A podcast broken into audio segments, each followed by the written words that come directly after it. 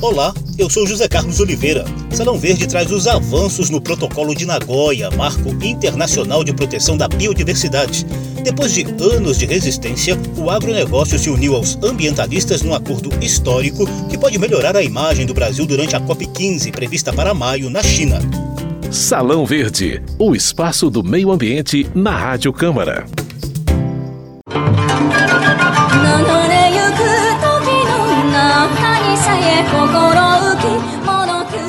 Nagoya, Japão, outubro de 2010. Há quase 10 anos, autoridades de 193 países se reuniram na COP10, a conferência da ONU para discutir a Convenção sobre Diversidade Biológica, surgida na Rio 92, aqui no Brasil. As negociações lá em Nagoya vararam as madrugadas e pareciam que não levariam a nenhum consenso. Mas eis que no apagar das luzes da COP10 surgiu um protocolo internacional com regras para tentar barrar a destruição da biodiversidade, além de algumas orientações sobre o uso de recursos genéticos de plantas, animais e micro-organismos. Era o Protocolo de Nagoya. Mais do que socioambiental e econômico, o tema é geopolítico. Para que o protocolo começasse a vigorar, era necessário que pelo menos 50 países o ratificassem por meio de seus respectivos parlamentos. Hoje, esse número já chega a 126 países. A adesão é quase total na Europa, África, Ásia e Américas, com exceção de Estados Unidos, Canadá, Israel, Rússia e Turquia. Na América do Sul, oito países já ratificaram o acordo, entre eles Argentina, Uruguai e Peru. Brasil e Colômbia assinaram o protocolo, mas ainda esperam a ratificação definitiva do parlamento, enquanto que os governos de Chile, Paraguai e Suriname sequer assinaram o texto. Mas o que diz esse tal de Protocolo de Nagoya? Está lá na lei. Pode conferir. Está lá na lei.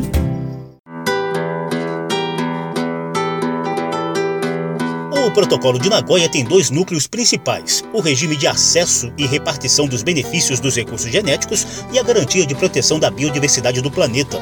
Em relação ao primeiro núcleo, ficou acertado que os lucros de produção e comercialização de eventuais produtos resultantes da exploração de recursos genéticos serão obrigatoriamente compartilhados com o país de origem.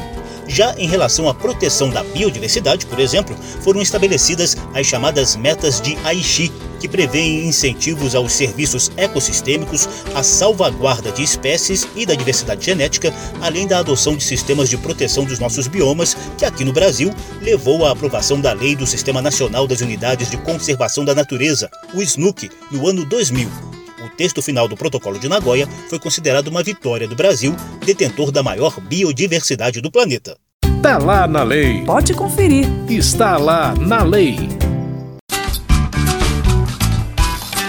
O governo brasileiro assinou o Protocolo de Nagoya em 2011.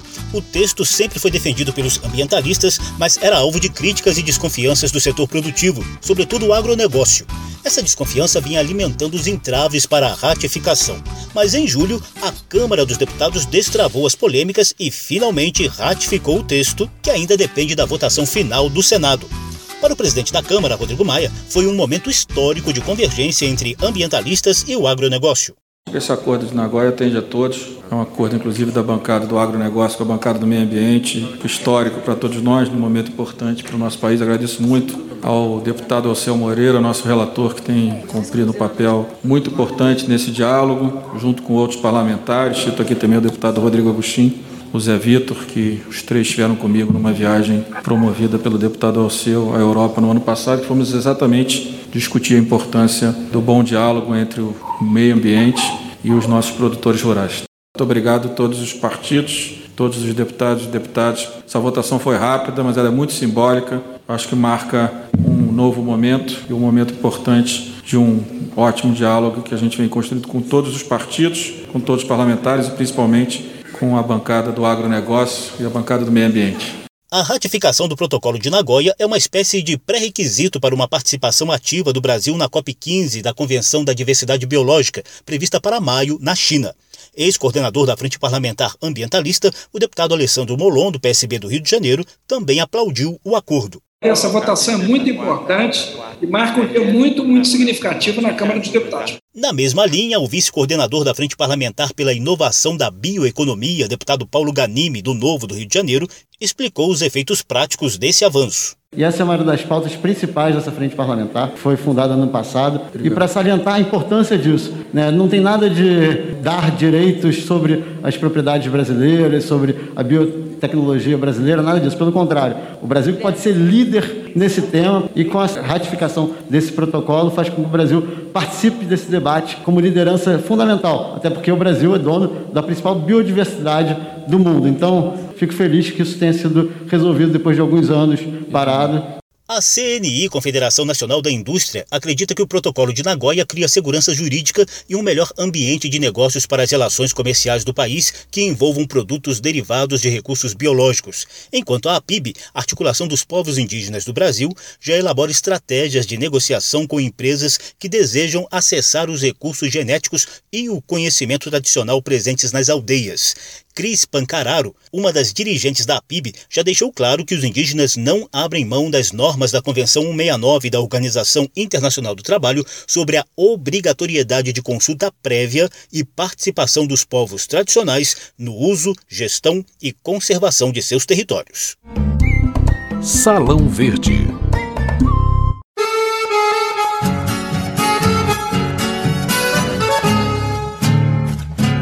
Para que quase 10 anos de polêmicas, desconfianças, divergências e entraves fossem superados, era fundamental a adesão do setor produtivo. Para não restar dúvida do apoio do agronegócio ao Protocolo de Nagoya, o texto de ratificação do acordo internacional foi relatado na Câmara pelo coordenador da Frente Parlamentar da Agropecuária, deputado Alceu Moreira, do MDB do Rio Grande do Sul.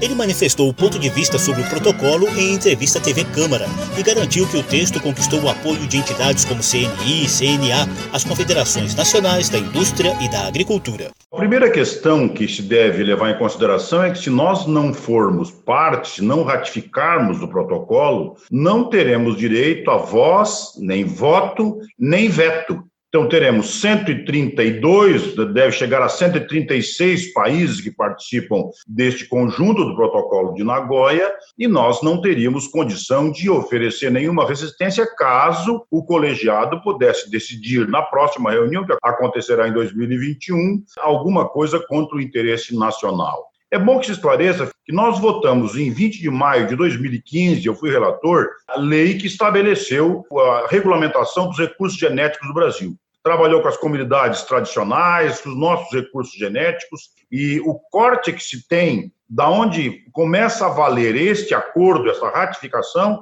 é a nossa lei interna, né? A lei de 13.123 é que estabelece. Dali para trás, ninguém pode cobrar absolutamente nada sobre o direito a patrimônio genético. Só dali para frente é que vale este acordo que foi ratificado. A chamada Lei da Biodiversidade e do Acesso ao Patrimônio Genético foi aprovada pela Câmara e pelo Senado em maio de 2015. Foi por meio dessa legislação brasileira que o agronegócio se sentiu seguro a concordar com o acordo internacional estabelecido no Protocolo de Nagoya, segundo Alceu Moreira. Porque tem que ter uma lei interna que estabeleça os limites da, da partição desses recursos. Imagine o seguinte: tudo que aconteceu a partir de 20 de maio de 2015 qualquer recurso genético internalizado no Brasil ou que saiu do Brasil para outros países poderá ser cobrado sua repartição. Mas todos aqueles que ficarem antes dia 20 de maio de 2015 não poderão. Se não tivéssemos essa legislação, ficaríamos vulneráveis. E aí, então, a China certamente cobraria direitos patrimoniais genéticos sobre soja, a Índia cobraria sobre o zebuíno e assim por diante todos os produtos. O Brasil, o maior volume de produção do Brasil foram produtos exóticos que foram trazidos para o Brasil, domesticados do Brasil, adaptados ao nosso clima tropical, com pesquisa, com modificação das moléculas, e isso tudo passa agora a ser um patrimônio nacional. Se alguém quiser utilizar-se das sementes ou do sêmen ou das plantas que nós ou animais que nós temos aqui que sofreram essa modificação no Brasil, certificadamente terá que pagar por isso. E como foi possível chegar a esse consenso histórico com os ambientalistas para a ratificação desse acordo internacional sobre biodiversidade e repartição dos benefícios dos recursos genéticos? Segue com a palavra o coordenador da Frente Parlamentar da Agropecuária e relator do texto de ratificação do Protocolo de Nagoya, deputado Alceu Moreira. Na verdade, criou-se propositadamente, do ponto de vista ideológico, um antagonismo entre o meio ambiente e a agricultura. Se o agricultor não respeita o meio ambiente, ele não é um agricultor. Se o ambientalista não respeita o agricultor, ele não é um ambientalista, é um ambientaloide. Então, na verdade, esses contraditórios foram propositadamente criados porque interessa na dialética política, na retórica. Na verdade, meio ambiente e agricultura são políticas complementares. Quem mais precisa do meio ambiente, do solo, é o agricultor. Ele é que precisa. A sua preservação é de fundamental importância. É um assunto realmente árido, bastante complexo, mas o Brasil, daqui para frente, vai precisar muito mais de trabalhar com todo o seu patrimônio genético, toda a riqueza das pesquisas e as condutas e culturas das comunidades tradicionais. E o, o país mais biodiverso do planeta é o Brasil. Portanto, nós temos que estar no centro dessa discussão e muito bem postado. Salão Verde.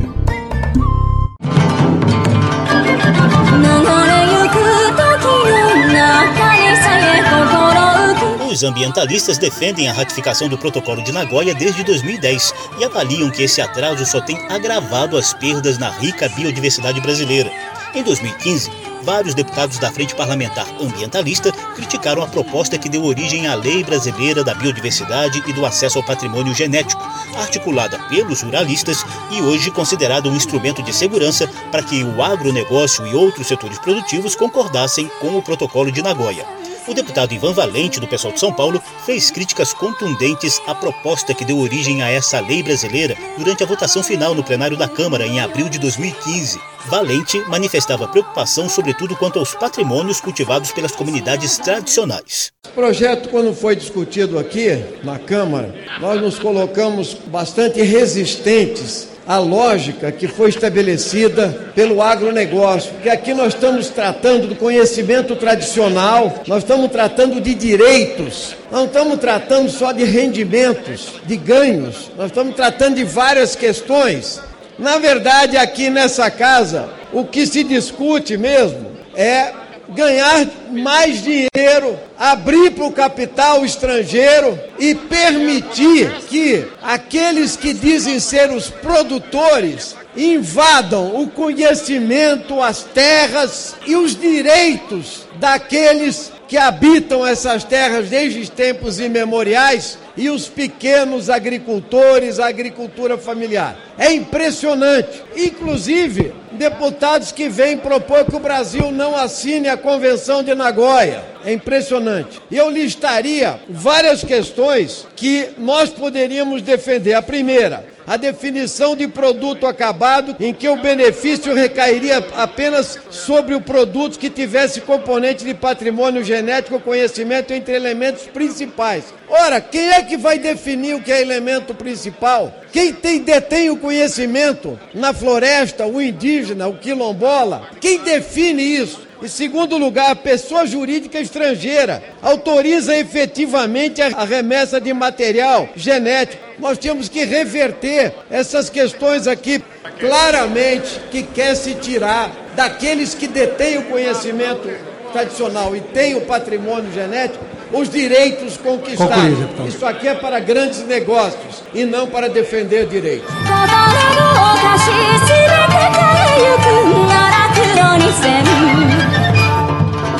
que diz respeito à proteção da biodiversidade, os ambientalistas se mantêm preocupados quanto à proteção da riqueza dos ecossistemas brasileiros.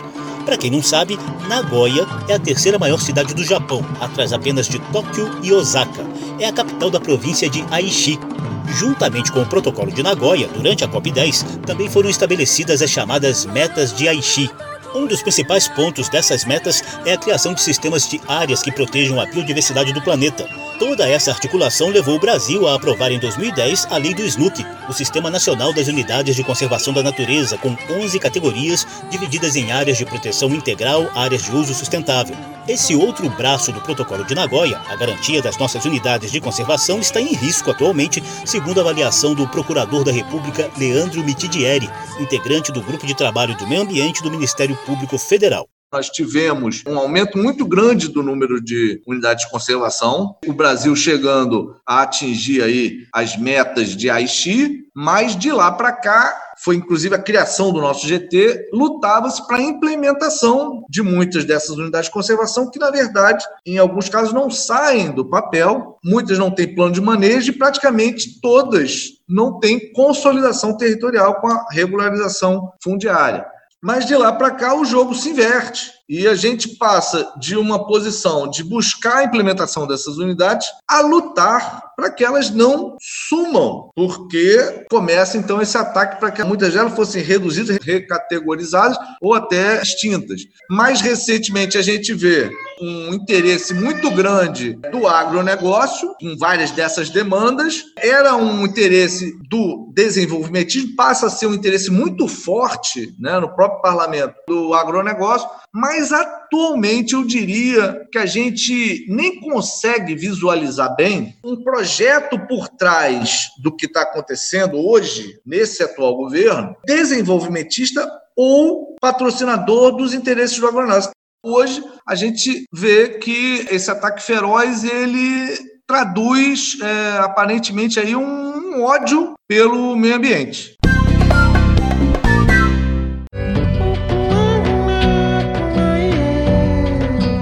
Maio de 2021, a China vai sediar a COP15 da Convenção da Diversidade Biológica. A reunião deveria ocorrer em novembro deste ano, mas acabou adiada diante da pandemia provocada pelo novo coronavírus. Até maio, o ambientalista e ex-deputado Fábio Feldman espera ver superados alguns dos atuais entraves para a consolidação do Sistema Nacional das Unidades de Conservação e a plena adesão brasileira ao Protocolo de Nagoya. Feldman foi um dos relatores da proposta que deu origem à lei do SNUC. Os grandes desafios no Brasil, como eu disse, um deles é a regularização fundiária, outro é o modelo de gestão de unidade de conservação. Eu acho que o Brasil ainda não se encontrou nessa matéria. Eu acho que as unidades de conservação são vistas muitas vezes como empecilho ao desenvolvimento elas são vistas como adversárias por muitas vezes comunidades do entorno, políticos, prefeituras, enfim, quando elas deveriam ser vistas como ativos que podem e devem contribuir muito para o desenvolvimento sustentável regional. O Brasil tem hoje é um dos países com maior vastidão em termos de unidade de conservação, mas infelizmente elas estão longe de serem efetivamente implementadas e em grande parte são consideradas unidades de conservação de papel. Eu acho que o sinuca é importante, ele é um talvez um dos elementos mais importantes das estratégias de conservação do mundo, nós teremos o ano que vem uma conferência das partes da Convenção da Biodiversidade, que é um dos grandes temas como realmente proteger a biodiversidade através da unidade de conservação. Na COP15, prevista para maio na China, serão estabelecidas novas metas globais para a conservação da biodiversidade, em substituição às atuais metas de Aichi. Salão Verde trouxe os avanços em torno da ratificação do Protocolo de Nagoya, um acordo internacional para a proteção da biodiversidade do planeta, com regras específicas para a repartição dos recursos genéticos. Esse avanço só está sendo possível devido à superação de divergências históricas entre ambientalistas, ruralistas e o setor produtivo programa teve produção de Lucélia Cristina, edição e apresentação de José Carlos Oliveira.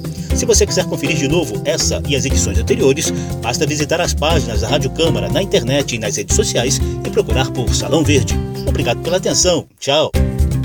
Salão Verde, o espaço do meio ambiente na Rádio Câmara.